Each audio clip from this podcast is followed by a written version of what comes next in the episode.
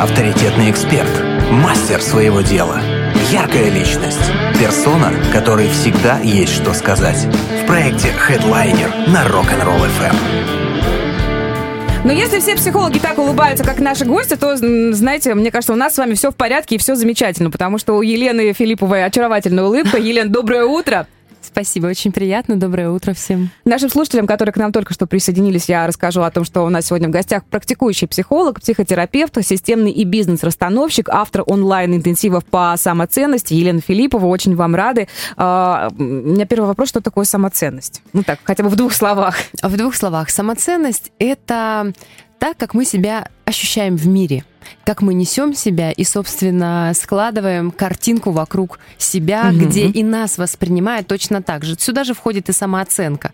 Ну, просто самооценка такая заезженная история, и это такая величина, совсем не константа, она иногда проваливается, но когда есть самоценность, есть внутренние опоры, на что опереться и что поможет, вот если, например, завалилась самооценочка. А бывает такое у нас?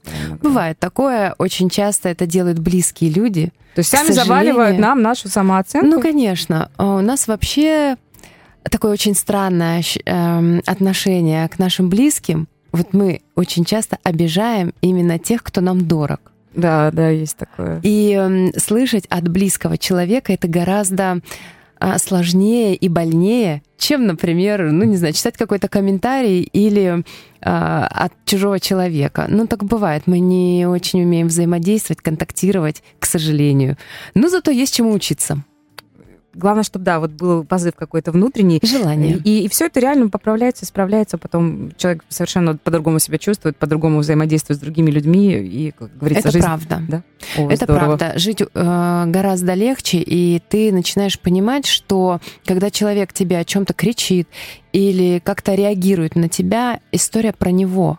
Это он как-то воспринимает, и ты здесь ни при чем. И ты четко начинаешь отделять мух от котлет, а, где история про тебя, где история про другого человека, и у тебя отпадает потребность реагировать на то, что, условно говоря, тебе несет человек, какую-то агрессию, к примеру. Эх, а вот реагировать полегче на все происходящее, конечно, хотелось бы. А вот э, вообще можно ли быть постоянно позитивным человеком, или можно быть просто спокойным? А, я думаю, что можно, но жизнь на этом до этого закончилось. Мы все-таки живые люди, и у нас базовые эмоции, это в том числе и отрицательные, это и страх, и гнев, и мы не можем их исключить, потому что исключая мы диссоциируем, ну или отделяем эти чувства, подавляем их. А подавленные чувства, они, знаете, копятся, копятся, копятся, и однажды выплескиваются либо в какой-то эмоциональный взрыв, а, либо в психосоматику, в какие-то диагнозы. А, поэтому постоянно быть в позитиве есть такие клиенты, которые пытались быть постоянно в позитиве и замечать в жизни только хорошее. А, и приходят они с, обычно с диагнозами уже с какими-то, либо с тем, что они теряют удовольствие в жизни. Вроде они а, головой понимают, что все хорошо и надо вроде радоваться, а внутри не испытывают вот само это чувство – и э, подавля... любое подавленное чувство, в том числе и негативное, оно, оно влечет за собой последствия. А мы в любом случае запрещаем себе испытывать какие-то чувства. И вы знаете, я не помню, кто сказал, но мне очень понравилось, что видеть хорошее в жизни, позитивное, это очень здорово. Но видеть жизнь во всех ее красках, вот это мастерство. О, да, согласна полностью. То есть абсолютно нормально, когда мы э, немножечко, ну, не то что грустим, мы спокойны, у нас нет такого какого-то хе-хей, супер веселья. Не обязательно, если э, все хорошо, ничего не произошло, копаться в себе и говорить, так, а что-то я сегодня не веселый. Это нормально, человек не может быть, да, постоянно как батарейка заряжена. Да, очень важно, знаете, дать место любым чувствам. А если это злость, дайте место этой злости. Мы, когда начинаем бороться с какими-то чувствами своими, а мы начинаем бороться сами с собой. Мы изначально проигрываем. Априори это проигрыш, когда мы боремся сами с собой. А вот дать место а, чувствам, по саморефлексировать, что это такое, когда ты понимаешь, а что со мной сейчас происходит, почему я вот так отреагировал на ту или иную ситуацию, и ты начинаешь понимать, что вообще-то не ситуация виновата и не человек, а ты где-то накопил напряжение, пришел с работы, это не дети тебя довели, а ты напряжение так выплеснул. Это не муж на тебя кричит, а это ты как-то реагируешь, э, возможно, на его какое-то поведение. И когда ты начинаешь понимать, а что же со мной происходит, в какой момент я срываюсь, это очень важно, это очень легко отследить. Каждая эмоция живет у нас в теле. И когда начинаешь анализировать, что так, я это испытываю, например, когда а, устал и напряжен. Вот я начинаю это испытывать в теле, а значит, я где-то устал и напряжен, и человек начинает менять эм, трансляцию этой эмоции в мир. То есть он по-другому начинает, он ее испытывает, это чувство, безусловно. Он дает место, но он по-другому выражает в мир это, эту эмоцию. Это очень здорово, такой эмоциональный интеллект, когда мы от, э, замечаем эмоции, идентифицируем, условно говоря, ее или находим ее в себе, понимаем реально, почему она, и что не имеет отношения ни к детям, ни к урокам, ни к мужу, например, ни к коту. И решаем, как мы можем справиться с ней. То есть важно найти а, способ справляться по-другому с нашими эмоциями. А есть они, и это хорошо. Это значит, вы живые. О, круто. Это прям очень такое хорошее определение. А, Елен, каково это вообще быть психологом? Каково это слушать да, людские души и вас у вас же наверняка много всяких историй. Как так получилось, что вы стали психологом? Давайте немножко о вас поговорим. Если это не страшная военная тайна, это небольшие не страшная секреты. военная тайна, но, естественно, есть какая-то слезная история. А, то есть чего-то все начиналось, Хотелось да? мне да, поступить психологом. Я даже поступала, но ребенок был грудной, а тогда еще машин не было, и были какие-то там троллейбусы, автобусы, и они ходили несколько раз в день. Это не был такой поток, как сейчас, транспортных средств. А, я жила далеко и, в общем, не смогла. А тогда обучение было только вечернее. Не смогла ездить каждый день, а, забросила это все. Ну, естественно, обвинила всех. Все и обстоятельства. Ну, всегда ко мне приходили и всегда как-то помогал мой совет. И я чувствовала прям подъем энергии, когда у людей получалось. А, и вот однажды я уже все не думала, что это получится, потому что я считала, что 36 лет — это очень много для психолога. Нужен же 20-летний стаж и опыт обязательно. И вот однажды меня пригласили поучаствовать в конференции. Я вела тогда игру трансформационную. И одна такая умудренная уже опытом психолог, она достаточно знаменитая в своих кругах, и она очень часто ведет лекции, выступает на конференциях, и она работает с профессорами. И мы с ней обедали на конференции, и я с ней поделилась. И она говорит, деточка. Даже так? Послушай меня, вот ты думаешь я, вот ты посмотри на меня, вот ты думаешь я, пойду к 25-летней девочке с красным дипломом?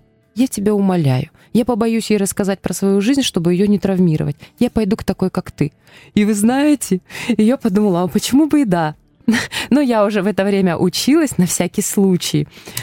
Ну вот, получился не всякий случай, и вот эти слова, они стали для меня решающими. Иногда мы встречаем людей или слышим фразы, которые очень важны, да. очень важны нам в этот момент, которые вот становятся нашей платформой, на которую мы опираемся.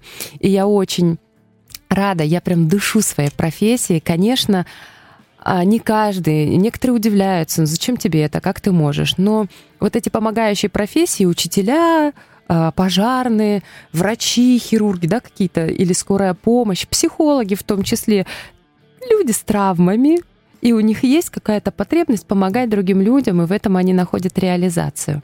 Поэтому, конечно, огонек в глазах клиента, их э, улыбка, то, что они приходят и говорят, э, у нас получилось не развестись, или у нас я могу радоваться жизни, или у нас с детьми все наладилось, или, например, а у меня э, ушел диагноз, какой-то симптом. Так бывает, что не могут поставить диагноз врачи, отправляют прям к психологам, и мы работаем, и вдруг э, у женщины температура 37,2 2 года, и она мне дает обратную связь, Лена, прошло полгода, а у меня температура с, вот с нашей работы не поднимается. Ну, конечно, психологи не должны ожидать результатов от клиентов, потому что это они дают все, что могут, а это ответственность а клиента что-то делать или не делать. Но когда человек приходит, когда у него меняется жизнь и горят глаза, конечно, это для нас а, такое подтверждение, что ты делаешь это все не зря. Конечно, очень приятно получать обратную связь, и особенно очень. когда все, все положительно. Елен, есть такая история, что, ну, наверное, с годами полегче, но у нас в нашей стране люди как-то боятся обращаться к психологу. Есть еще такие стереотипы о том, что, о, ну, ты пойдешь к психологу, значит, у тебя э, голова не в порядке, типа, а-та-та. Как- как-то меняется, на ваш взгляд, эта ситуация? Как вообще с этим бороться? Как человеку дать понятие или самому осознать, что идти к психологу — это не стыдно? Меняется. А, и, к счастью, я думаю, для, для людей, потому что когда у нас болит зуб, мы все-таки пьем пенталгин или идем к стоматологу. И в отношении к себе, вот, например, депрессия, это все накопительный эффект. Когда-то мы можем справиться, а когда-то ресурсы организма заканчиваются, и мы уже справляться не можем. А, и правда, есть люди, которые, условно говоря, вчера только узнали, что психолог — это не психиатр. И а, это, разные да, истории. Да, да, это есть такое. Но все больше людей, которые хотят помощи специалиста для того, чтобы улучшить свою жизнь. И я думаю, что это правильно, потому что за границей уже давным-давно есть сопровождение психологическое, есть семейные психологи, которые ведут семьи. И это правда, что приходят а, с, с проблемами, и на, научаются решать их, потому что есть еще, знаете, такая эм, такое убеждение у людей, что к психологу придешь и остаешься навечно. А, да, да, да. И да. знаете, я вам скажу, что психологи, они на самом деле нужны для того, чтобы научить человека самому справляться в жизни. И, конечно, нужно какое-то время для того, чтобы научить человека справляться в жизни. Вот у меня уже много клиентов, которые приходят ко мне раз в полгода, раз в год, потому что они, о, Елена, у меня вот здесь вот здравствуй, мама, здравствуй, папа, они уже знают свою историю, они говорят, зачем нам это копить и самим справляться, если я могу прийти к вам, год же я справляюсь. То есть и у психолога есть такая задача поддержать в какое-то время человека, научиться найти другие способы реагирования, другие способы справляться с чем-то. Это же наш навык. Как-то мы где-то научились именно так реагировать, мы где-то научились именно так себя вести а, мы где-то научились именно таким отношениям, и мы несем это в свою жизнь. Так вот, мы научаемся разделить это. То, что мы видели, и кто-то жил так, и так, как мы можем сейчас жить. И, собственно, когда человек начинает это встраивать в жизнь, с психологом встречается все меньше, меньше, меньше и меньше, и потом человек идет и умеет сам уже справляться по-другому. И это очень здорово, когда от психолога уходит человек, и один и другой понимает, что он научился справляться, мне кажется, это, ну, просто вершина, вершина взаимодействия, сотрудничества, да, и работы психолога, и реализации конечно. психолога, как тебя как психолога. Это очень здорово. Эх, красота. Прервемся ненадолго. У нас сегодня в гостях практикующий психолог, э, психотерапевт, системный и бизнес-расстановщик, автор онлайн-интенсивов по самоценности. Мы уже узнали, что это такое. Елена Филиппова. Есть возможность нашей гости задать вопрос вопросы. Хедлайнер на Rock'n'Roll FM. У нас сегодня в гостях практикующий психолог, психотерапевт, системный бизнес-расстановщик, автор онлайн-интенсивов по самоценности Елена Филиппова. Елен, давайте вот мы уже с вами выяснили, что такое самоценность. С чем вообще, в принципе, вы работаете? С кем, э, с чем и с кем к вам может прийти человек? Я, я насколько поняла, это и какие-то личные истории, и семейные в том числе. Вот с чем можно к вам обратиться? А, работаю, условно говоря, со всеми темами, но я работаю с острой травмой. А, я состою в ассоциации EMDR России, EMDR или ДПДГ у нас еще называется, такая, может быть, незнакомая кому-то аббревиатура. Это переработка информации глазами, когда мы нагружаем мозг и перерабатываем глазами, быстро двигая ими, как в какой-то фазе сна. А мы работали с врачами с красной зоны, и мы mm. работали с, эм, э, в трудные времена с теми, кто э, с родственниками тех, кто ушел в горячую точку, и с теми, кто а, экономически как-то не справился со своими эмоциями.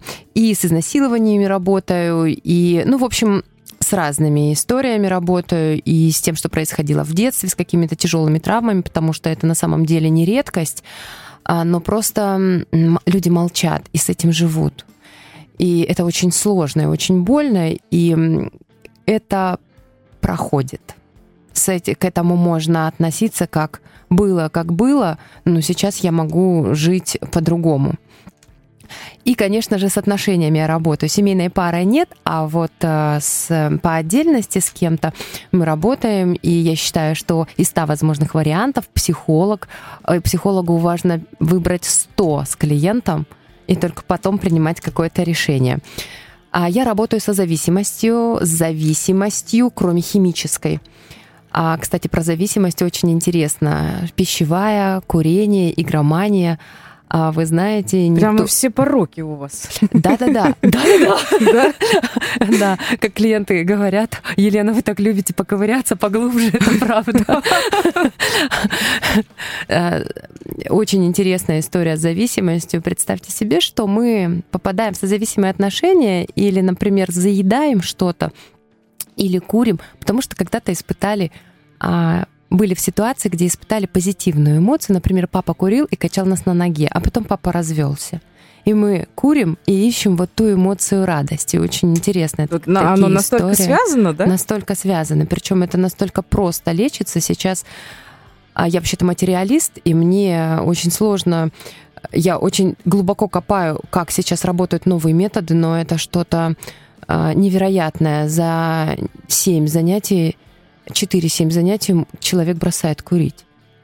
Причем не нужно совсем бросать на время занятий. Он сам прекращает и теряет к этому интерес. Очень интересные а, новые методики. Я обучаюсь, я это люблю, я это применяю. Мне важно, чтобы а, было быстро, как можно быстрее, эффективно и длительно. Э, длительный был. А, длительный результат. результат, правильно, спасибо. А я работаю с родовыми программами и по семейной системной э, терапии, и я работаю э, в расстановках.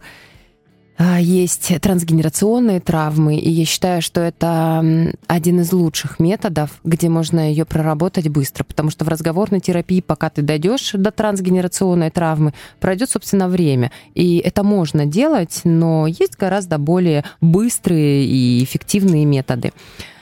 Ну, в общем, что еще? Ну, работа вот со всеми запросами, в том числе и потеря удовольствия или отношения с детьми.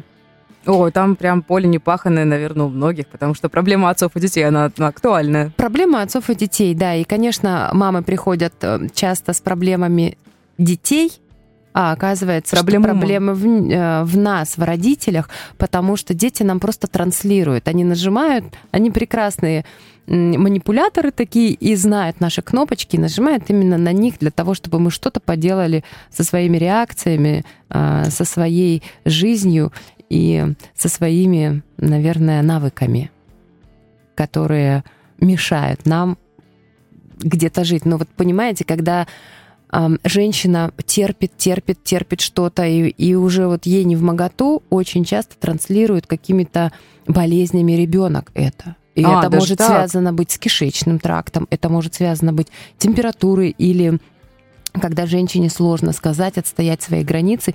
Очень часто у ребенка бывают ангины и всевозможные вот эти вот э, заболевания э, лор, лор органов, вот так вот скажу. Потому что он, он не может, не хочет сказать, или потому что молчит мама, и это ребенок. Потому что молчит мама, и ребенок ей это транслирует вот такие вот интересные взаимодействия у нас есть с детьми. Они до 14, а иногда и до 18 лет. А люба, любой диагноз ребенка это проявление и подсвечивание чего-то нам, родителям. На что нам нужно обратить внимание. Как все тонко. Очень.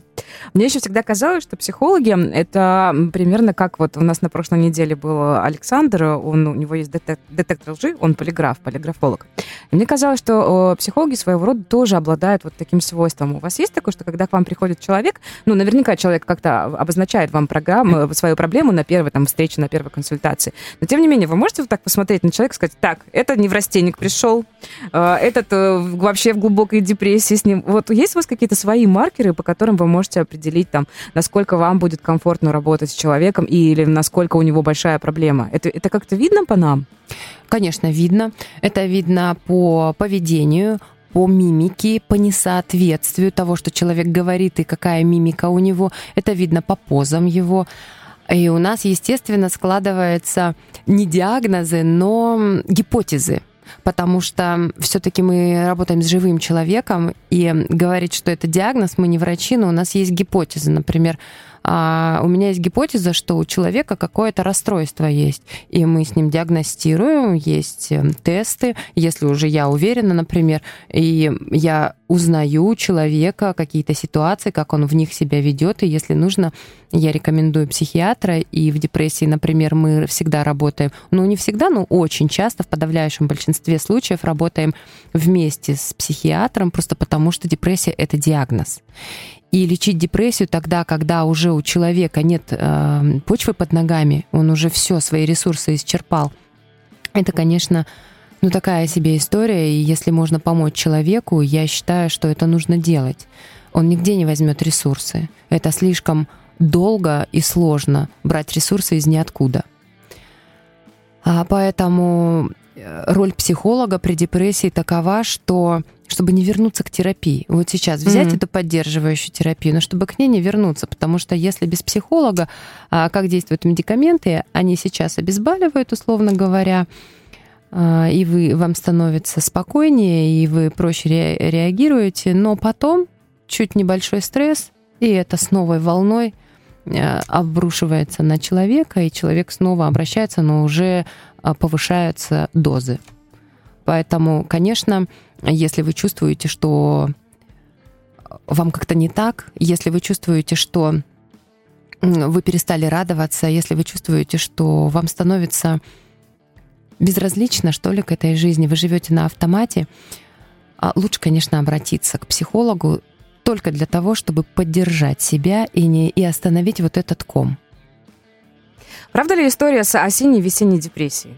Она есть, или мы ее выдумали, и это просто классный повод для того, чтобы там э, таблоидом э, пополнить свои страницы, нам в телеграм-каналах там и прочих каналах почитать какие-нибудь классные забавные новости, там, или британские ученые в очередной раз выяснили, что осенняя депрессия длится всего два дня, а все остальное там какая-нибудь психосомать. Она есть?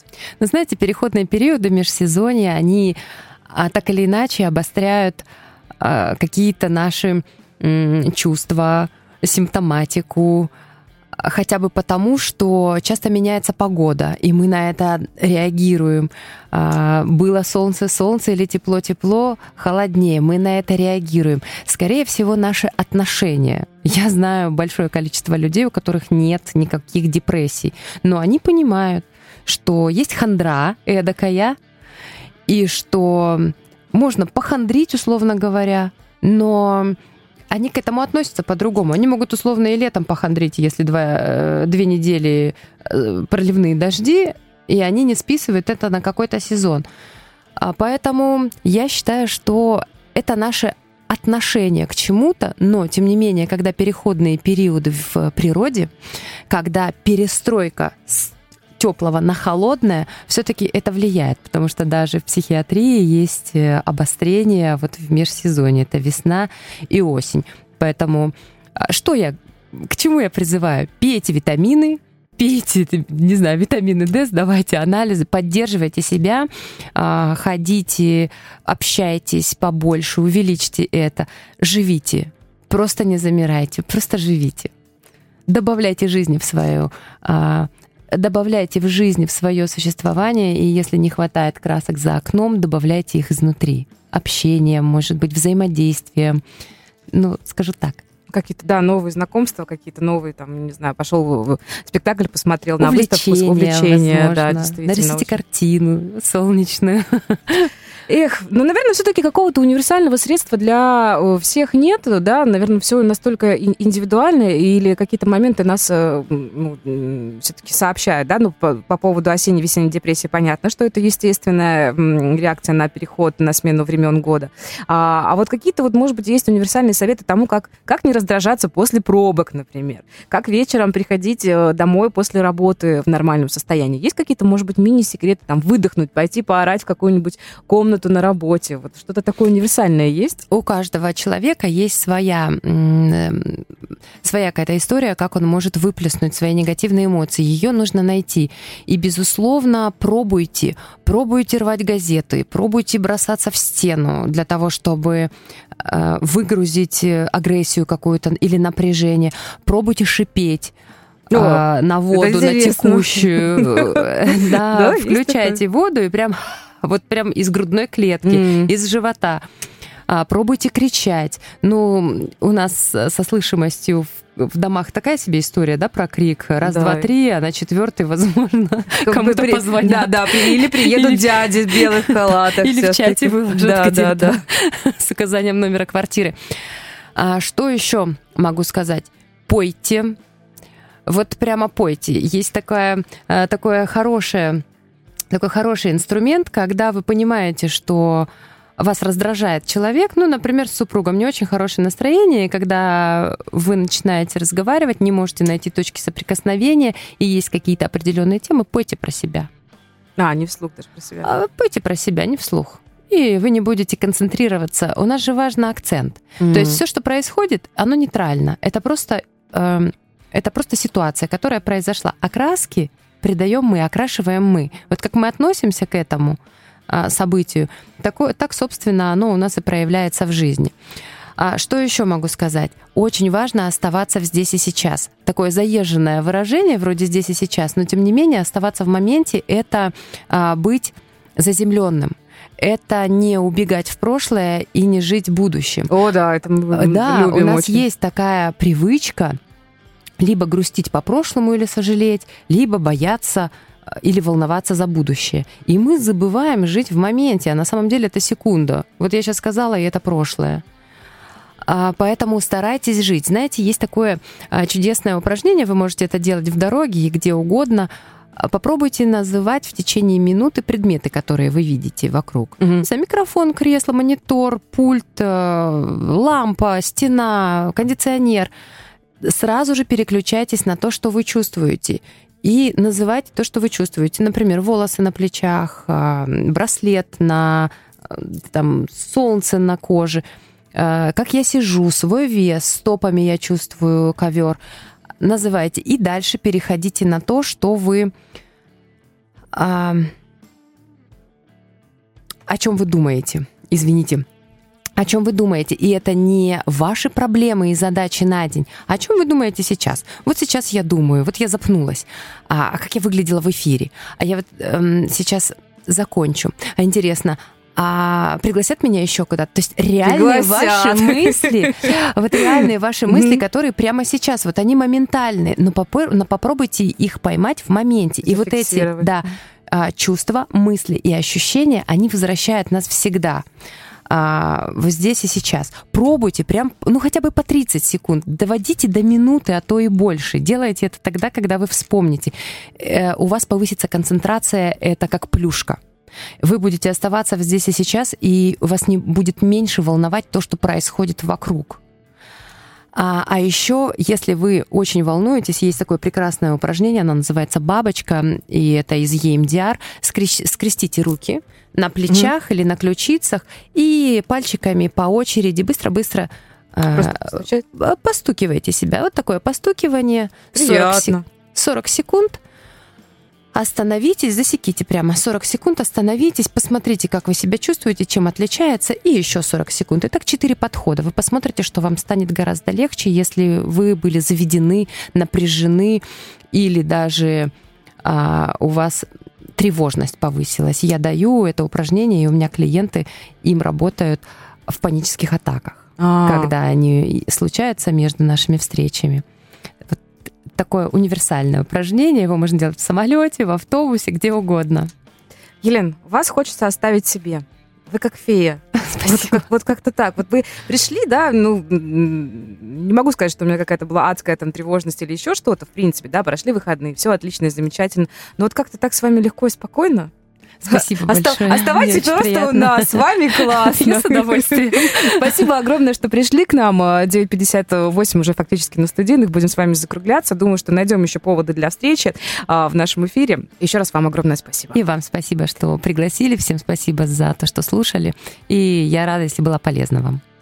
Если вдруг э, Елена будет кому-то полезна уже более плотно и тесно, есть контакты, есть э, ссылки на страницу Елены в наших соцсетях. Напомню, что сегодня у нас в гостях э, практикующий психолог, психотерапевт, системный и бизнес-восстановщик, автор онлайн-интенсивов по самоценности Елена Филиппова. Это проект Headliner. Завтра продолжим. Проект Headliner на Rock'n'Roll FM. Есть вопросы? Спрашивай.